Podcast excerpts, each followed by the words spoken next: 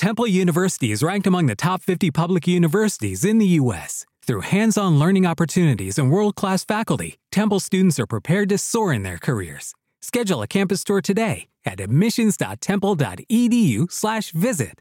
¿Todo el día chupando rueda? Este es tu podcast, Bici Escapa Podcast.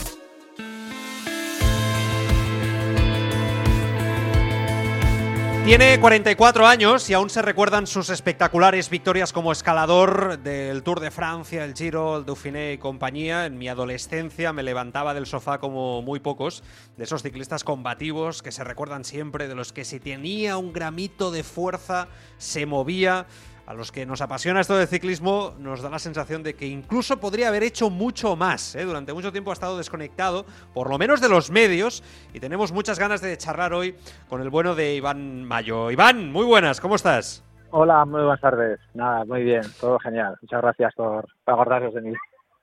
No, hombre, solo faltaría. ¿Qué hace Iván Mayo ahora con 44 años ya? Oye, joven, hecho un chaval también, ¿eh? Solo hay que decirlo. bueno, los años, los años pasan rápido, ¿eh? Te echas un vistazo atrás y te das cuenta que esto pasa muy rápido. Pero bueno, bien, sigo practicando lo que me gusta, es el ciclismo, bueno, el deporte en general, pero ciclismo bastante. Y ahora que estuvimos unos años un poquito ahí que no, no practiqué mucho, pero ahora he vuelto otra vez a, practicarlo, he vuelto a marchas turistas, a, bueno, ciertos homenajes a unos compañeros que corría anterior, antiguamente y la verdad que, bueno, me da gusto siempre pues volver a lo que me ha gustado, lo que ha sido mi vida y lo que es mi pasión, ¿no? Y bueno, la verdad que muy contento de, de poder seguir haciendo lo que me gustaba, que es eh, lo que me gusta que es andar en bici a otro nivel, otras salidas, pero otras medias, pero disfrutando un poquito de, de ahora como un cicloturista más, ¿no? Muy bien. Tienes una Orbea, ¿no? Por ahí, he visto por ahí, he cotillado un poco y todo. Alguna, alguna cosa he visto por ahí, ¿no?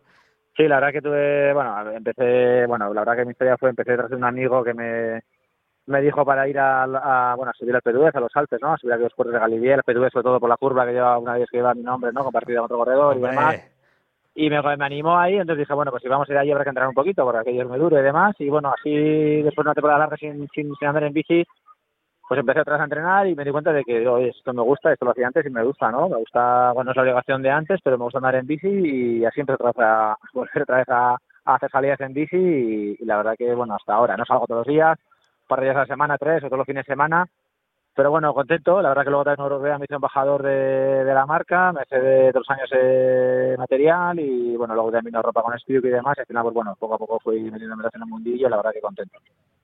Muy bien. Eh, oye, ¿cuánto pesabas tú en tu, en tu momento top, top como, como ciclista? ¿Tu peso ideal? Eh, ¿Lo recuerdas? Eh, ¿Cuál, era exactamente? yo recuerdo que al Tour iba con 60 kilos así y podía oh, y, salía con 58 así, más o menos 60 kilos. Yo ahora peso 76, 78. Fíjate, fíjate. Y sí, pesaba, yo recuerdo que sí, estaba, muy, estaba muy, muy, fino, sí, sobre 60 kilos más o menos. Madre Dios. ¿Y, ¿Y, mides? ¿Cuánto mides tú, Iván? 1,77. 77, sí, igual que yo. O sea, imagínate. O sea, es que, no, yo, yo pienso estar ¿no? en 58 o 60 kilos, madre mía. Es una, sí, yo tengo fotos tengo fotos de eso, antiguamente de, me veo fotos mías y, digo, madre mía, que no me reconozco, ¿no? Porque han pasado unos años y, y claro, y me veo y digo, en aquel momento no te das cuenta, pero, pero ahora me doy cuenta y la verdad que estaba muy ahogado, sí. Claro. Eh, ¿Por qué tanto tiempo desconectado del, del mundo del ciclismo, Iván? Bueno, yo no, lo dejé de una manera en la que no me hubiera gustado haberlo dejado, eh, bueno, cosas se dieron y bueno, yo imagino que sabrá, al final, a través de muchos juicios y demás, pues salí bastante desengañado y bueno, pues decidí pues eh, dedicarme a otra cosa, ¿no? Tener una empresa de funciones eléctricas en la que, bueno, pues eh, me volqué con ello y, y bueno, pues eh, eso, pues no, no quería hacer nada de ciclismo, ni, ni veía carreras ni nada. Y ya te digo que a través de, me dediqué, bueno, siempre he hecho deporte, ¿no? Pues igual el gimnasio, pues eh, monte y demás, pero otro, otro, otra, otra historia, ¿no? Y bueno, y al final, ya digo, a través de mi amigo que me animó a, a ir a los Alpes, ¿no? A, a los puertos todo el que había ganado y demás, pues bueno, me animé a andar en bici y otra vez me di cuenta de que bueno que me gustaba que no sé por qué había hecho dos años de, de, saber nada no y bueno me otra vez pues eso luego vino Orbea vino Espío con marca de ropa de bici y luego vino pues eh, bueno pues, eh, pues me empezaron a llamar la gente de las redes también de mucha visibilidad me empezaron a llamar de marcas de historias de ciclismo y poco a poco pues eh, bueno de televisiones también haciendo un poco de tour y demás y bueno al final pues me en el mundillo no muy bien. Eh, ¿lo, pasaste, ¿Lo pasaste mal tras ese sí, final? Sí, yo sí lo pasé mal porque me sentí no es que me sentía solo, porque al final los tuyos siempre están, pero sí que me sentí Pero bueno, al final en el mundo del deporte de ciclismo sí que cada uno va un poco lo suyo, ¿no? Y en este sentido sí que me voy a sentir un poco solo. Yo también, es verdad que me, me aislé también bastante y por eso un poco desaparecí, ¿no? Por el tema ese de, bueno, pues, bueno, pues eh, quise cortar con todo y, y pues, así lo hice. Hasta que me di cuenta de que era una tontería, que al final cada uno hace su vida, tiene su vida y, y que tiene que seguir para adelante con lo que, con lo que hay, ¿no? Y bueno, y así fue. Yo pues eh, seguí con mi vida, pero al final me di cuenta de que no me gustaba y, y quería seguir Claro. haciendo lo que me gustaba, que era andar en bici.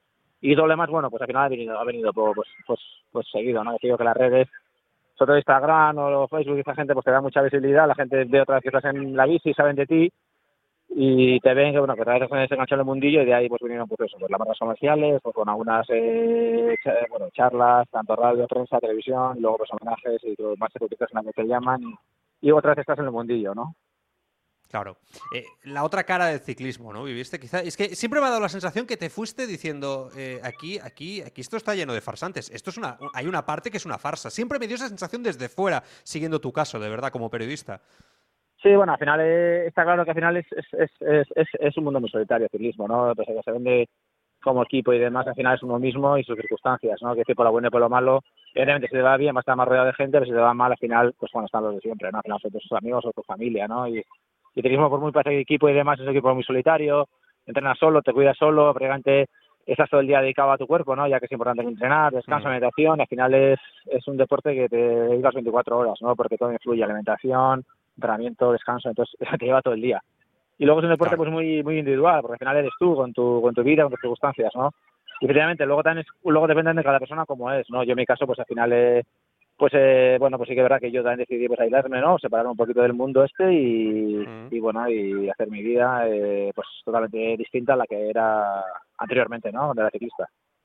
Mm, Muy respetable, solo faltaría. Eh, vamos a hablar de Sí. cosas alegres. Va, eh, Sí. ¿con qué victoria te, te quedas echando la vista atrás? Porque yo repasando ahora para la entrevista, eh, claro, estaba mirando en Pro Cycling Stats, ¿no? Que salen todas las estadísticas y tal. Y es que realmente el palmarés, eh, o sea, es que es la leche. O sea, de verdad que, que me sabe incluso hasta mal que, que incluso, no quiero generalizar, ¿eh? Pero entre todos los periodistas que estamos al- alrededor del mundo del ciclismo, etcétera, pues bueno, pues, quizá por esa desconexión que habías tenido tú también, etcétera, pues tu nombre sí, ostras, siempre se recordaba espectacular los ataques de Iván Mayo y tal, pero es que uno repasa y dice, es que Iván Mayo debería estar en el recuerdo histórico mucho más arriba. No sé, es que ¿con qué victoria te quedas? Porque es que tenemos cada una espectacular en puertos Alpeduz y compañía sí, míticos. Sí, Sí, hombre, me hizo mucha ilusión la de la de Alpeduz, evidentemente es la que más reper- repercusión tuvo, ¿no? Pues además con la gente que se corría, bueno, pues con nada, con los que estábamos en aquella época, ¿no? Tocó la época de Astron, de Urris, de Loki, de Ocuró, fue una época en la que había muy, muy buenos corredores y mucho nivel, ¿no? Y sobre todo, bueno, pues como se ganó aquella etapa, yo creo que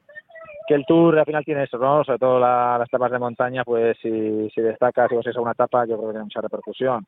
Luego, pues también recuerdo pues eh, la etapa aquí en la, bueno, la etapa, la Vuelta a País Vasco, ¿no? En los Ujú. Falter de Euskadi y claro, pues además la Vuelta de casa, pues eh, para un corredor encima vasco, ¿no? Corriendo en equipo vasco, pues también era, fue algo pues muy bonito, ¿no? De, de lograr.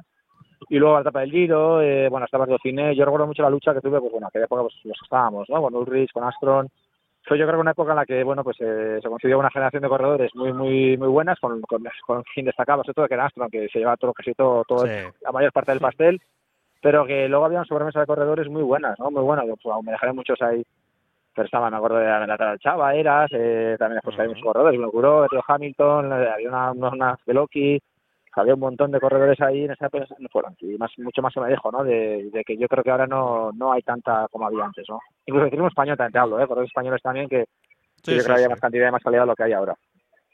Mm. Ahora te preguntaré so- sobre ello. En Francia eh, te, te encontrabas bien. O sea, históricamente en Francia se te daba bien, ¿no? Todas las carreras francesas, ahí esta- estabas como en casa, digamos. Sí, de hecho mi primera victoria la logré en el Midi Libre en Francia y verdad que no sé por qué, es una carrera que se me, se me dan bien las carreras francesas, igual por los- la forma de, bueno, eran carreras sobre todo la Midi Libre, dos tienen carreras duras que se bien a mis características y la época de año que se, se corría, ¿no? Previas al Tour y la verdad que, que mi primera carrera la, la conseguí, eh, gané Midi Libre, ¿de acuerdo? Eh, como profesional, de, gané allí, lo gané allí. Y luego sobre todo carreras como Dauphine, Alpes, bueno, el de los Alpes también logré ganar pero sobre todo Sí. el cine que era previa al tour, pues siempre se me daba bien, ¿no? Y la verdad que, bueno, no sé, parece que tuve buen idilio con Francia, sobre todo, pues bueno, Sí, pues porque las puertos, eh, bueno, sobre todo los Alpes, ¿no? Se corrían allí, se me daban siempre muy bien y, y por fecha siempre se me, me cuadraban bien en forma, ¿no? Mm. Eh, repasando para la entrevista, ¿no? Esa época, eh, he estado repasando recortes de prensa, ¿no? Y está lleno de titulares, eh, alguno espectacular, que hablaban en esa época de que podías ganar a Armstrong, de, lucharle de tú a tú. O sea, realmente había una sensación generalizada de este año Iván va a poder lucharle de tú a tú a Armstrong. O sea, hubo una sensación de decir, sí, sí, el que va a poder batirle se llama Iván Mayo. Y luego ya se vio que nadie fue capaz de poder batirle. Al final se vio claramente que ganó siete tú y nadie fue capaz de batirle. Yo creo que ni nadie nadie pudo con él y de la ganarse dirán lo que dirán, pero ganarse siete tú yo creo que eso no lo vamos a llamar en la historia. Yo creo que, que nadie va a lograr y ya se vio que al final él marcaba, bueno, marcaba, tenía tenía medios, ¿no? Tenía el mejor equipo del mundo, por supuesto de ficha de gordos tenía, ¿no? De, no sé, hace poco estaba mirando, pues tenía Eras, tenía Landi, tenía Incapi, tenía Salvodelli, ganadores de Vuelta a España, ganadores del Giro, o sea, es decir, eh, tenía un equipazo que controlaba la carrera como querían. Y luego eh, él era el mejor, evidentemente, bueno, Super Tour, o sea, parecía, algún año parecía, bueno, el, quizá el 2003 parecía un poco más vulnerable, pero, pero bueno, yo creo que Siete Tours como los ganó, eso no resta alcance cualquiera ya.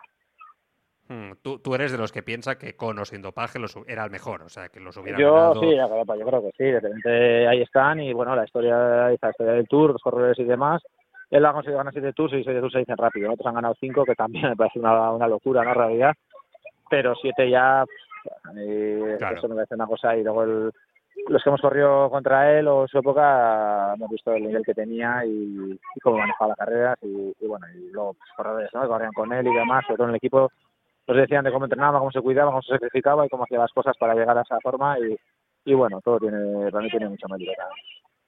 Hmm.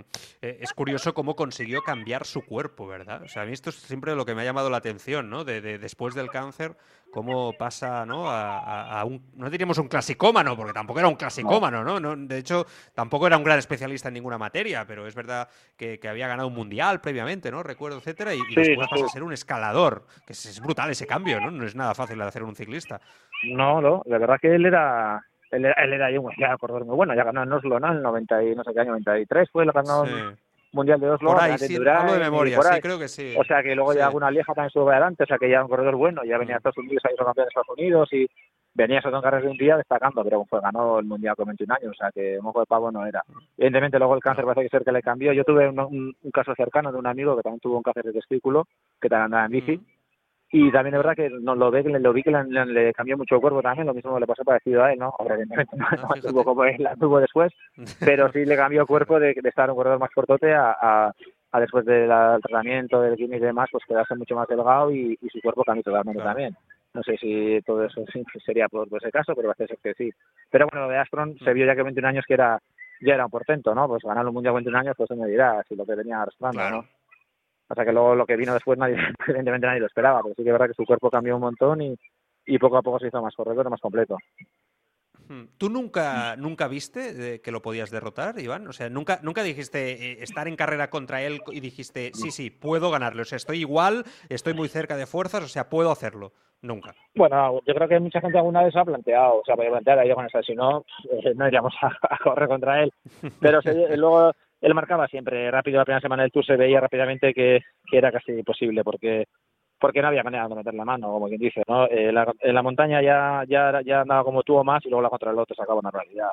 Y eso nos hacía con dos corredores. Entonces, ¿dónde, ¿dónde podía atacar? Luego, como equipo, tenía los mejores corredores, el mejor equipo del pelotón, entonces tampoco para emboscadas o para intentar sorprender era imposible, ya que, ya te digo, en su equipo tenía corredores como él, que de la Vuelta a España, como Sabodelli, ganador y el Giro, y otros tantos corredores eh, de primerísima fila que, que encontraban la carrera a su antojo. Entonces decías, ¿cómo le vamos a ganar a este hombre? A no ser que tenga un día malo, se ponga enfermo, es imposible, y, no lo tuvo. Dominaba tanto contra el como montaña, entonces eh, en, la, montaña estaban como tanto como los mejores, como nosotros son mejor. Y la contrarreloj era el mejor y entonces era muy, completo. Sí, completo eso es, no tenía. Y luego, digo, como equipo, pues tenía un equipazo que era dominar la carrera que no había ahí, donde en un momento de aislarle o dejarle solo era imposible porque digo que su equipo lo dominaba todo de una manera porque, claro, tenía un equipazo y medios para tenerlo, ¿no? Tenía mucho dinero, o sea, sí tenía mucho presupuesto.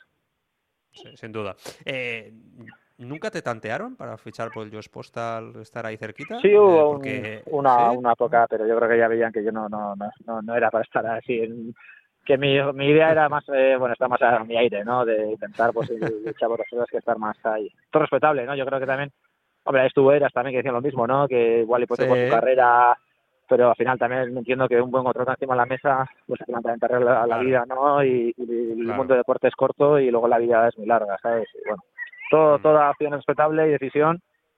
Y bueno, la mía fue, no fue, no fue, no fue por ese camino, pero bueno, yo creo que todo es respetable, porque al final, ya te digo, es un equipo que manejaba un presupuesto muy alto, muy por encima de todos los demás, y permitía pagarse a los mejores corredores, ¿no? Y además Aston lo Claro. hacía así, ¿no? Cualquier corredor que él veía que le podía Sí, sí, le podía hacer, hacer un poco de daño o no, pues tanto como Eras, otros corredores de montaña, pues los fichaba y los tenía en su equipo y, y los pagaba lo- y lo que valían y, y ahí ya está, a trabajar para él.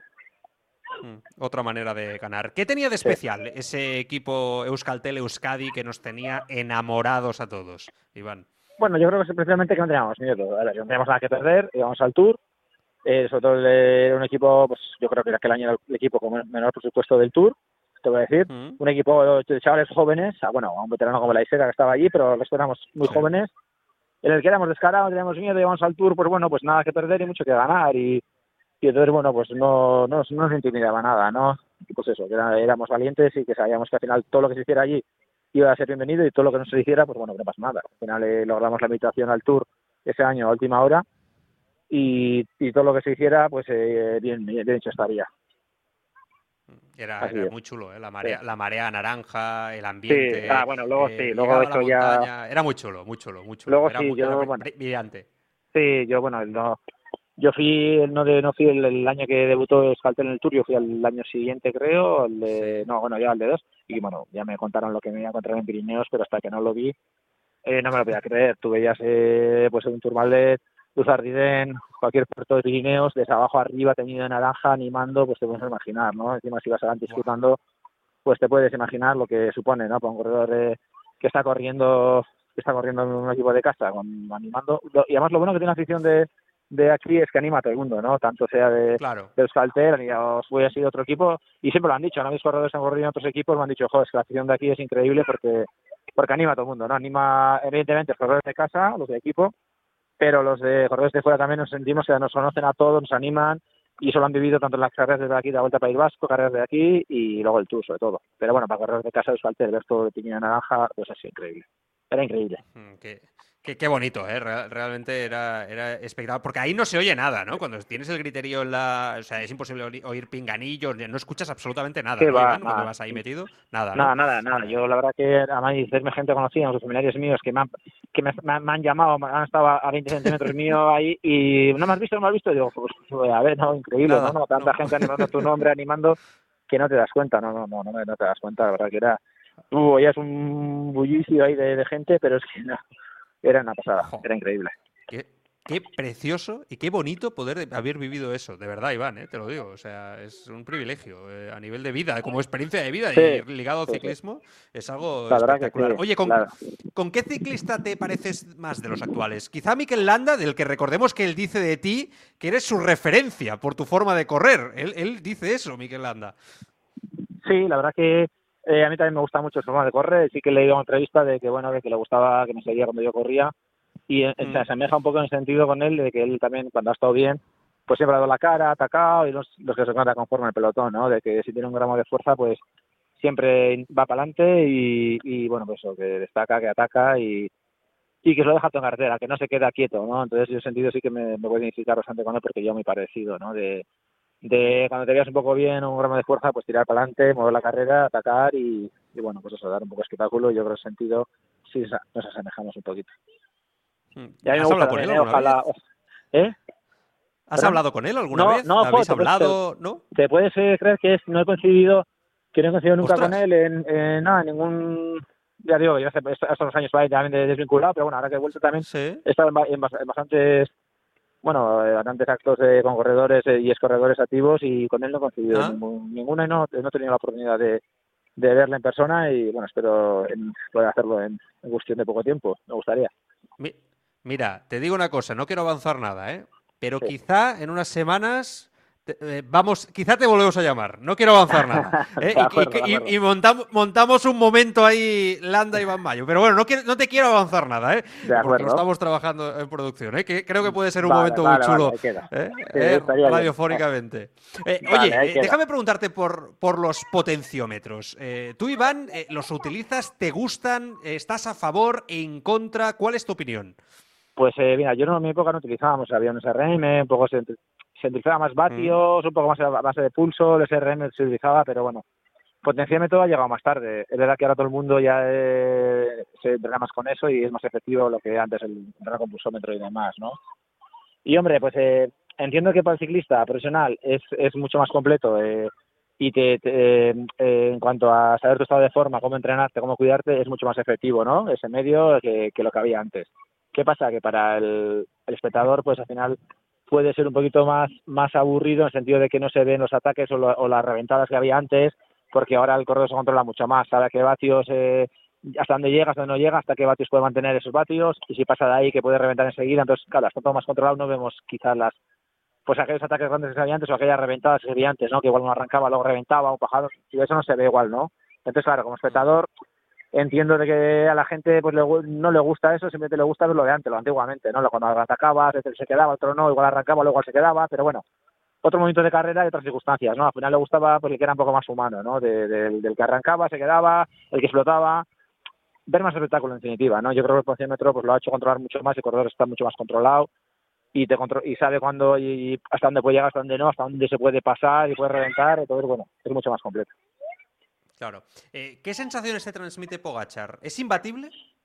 Ahora Hombre, la verdad, la verdad que el último a mí, me ha sorprendido un montón, ¿no? La, forma de, correr que, bueno, me ha sorprendido en general muchos corredores jóvenes que, que, han, que han destacado tan jóvenes, ¿no? Que, mm. que bueno, que destacan ya con 20, 21 años ya, que, bueno, se ve que están destacando, cosa que en esta época era increíble, impensable y sobre todo Pogacar que bueno que llega el primer tour ganó la forma que ganó que bueno la contra lo que hizo que bueno sorprendió a todos. Y este año bueno es la caída de Robles pero a pesar de eso también la fortaleza que ha demostrado. Yo creo que que si sigue así no sé dónde va a su límite pero de verdad que sí me ha sorprendido en, la forma tan joven la forma de cómo ha podido controlar un tour no de esa manera Claro. Em, dos últimas preguntas, Iván, y acabo. Eh, ¿Echas de menos más kilómetros en las etapas de, grandes vueltas? Eh, yo lo digo más que nada por esta tendencia de tour y vuelta, ¿no? De, quizá, no, en todas, pero prácticamente en todas, no pasar de los 200 kilómetros, algo que el Giro sí que sigue haciendo. Eh, en tu época sí que habían etapas más largas. es una tendencia que yo, sinceramente, no acabo de entender porque siempre se decía aquello de que a partir de los 200 kilómetros el cuerpo reacciona diferente y pasan cosas, ¿no? Sí, la verdad que, bueno, que no, hombre, no, eh, está claro que igual se ha, se ha, se ha limitado mucho ahora las etapas, el, kilometraje de las etapas, pero también es verdad también es verdad que, que ahora eh, también eh, también hace falta eh, bueno que, que la que la gente bueno se anime a atacar también no porque muchas veces está viendo de que igual solo se ataca el último puerto en el que solo eh, entonces hay movimiento los últimos tres kilómetros entonces por mucha dureza que pongas anteriormente o por muchos kilómetros que pongas anteriormente si la gente no no se aprovecha no se mueve antes pues no vale para nada tampoco, ¿no? Que llegue más cansado o no, eso es lo que estamos viendo ahora, ¿no? Pues también tiene que haber potenciómetro también para eso, ¿no? Pero es verdad que yo lo que estoy viendo es que la gente se arriesga, o sea, eh, se mueve la carrera un poquito más tarde de lo que se movía antes, ¿no? En los últimos dos, tres kilómetros, entonces, eh, claro, pues al final en esos kilometrajes, pues al final no puede haber muchas sorpresas tampoco, ¿no? Entonces, claro, al final no creo que sea solo dependiendo del, del kilometraje de etapa, sino que la gente esté dispuesta a dar guerra en, los, en, los, anteriores a final de etapa, ¿no? Y la tendencia no está siendo esta, simplemente está siendo de esperar el último puerto y, los últimos 3-4 kilómetros es cuando empieza a haber movimiento, ¿no? Y así pocas diferencias y pocos, pocas sorpresas puede haber. Claro. Eh, y para acabar, ¿tienes alguna marcha, algún evento previsto para 2022 que te podamos ir a ver o alguna pues, eh, cicloturista? En, sí, en principio, tengo, en principio tengo eh, una, bueno, tengo varias, una, o sea, con el tema este del COVID que estamos teniendo, que llevan unos años, pues eh, está eh, estamos viendo que bueno que que bueno que no se está haciendo poco a poco de la marcha. No tengo una en Asturias que ya, ya la hice y que es la es esta que está muy, chula y luego otra aquí la Vive que está también muy, bien. y luego eh, bueno vamos a la marcha no sé ahora este año he hecho la Ibiza he hecho unas cuantas más y yo seguramente creo que sí que habrá alguna más por ahí pero más o menos sobre la marcha porque también al final voy viendo y van animando Bueno, ahí en redes sociales lo vas poniendo también, ¿no? Lo vas sí, poniendo, sí, lo podemos- la verdad que me están saliendo, todos no puedo llegar, llego unas cuantas, pero bueno, me van saliendo poco a poco, ¿no? Al final es eso, ¿no? Que las que van saliendo me van animando poco a poco y bueno, y así es. Muy bien. Oye, Iván, ha sido un placer charlar contigo este, este rato. Eh, mucha suerte para el futuro y queda pendiente lo de Miquel, ¿eh? a ver si lo conseguimos. Un Sí, abrazo oye, fuerte, gracias. Muchas gracias a vosotros y nada, cuando queráis, aquí estaré. Gracias.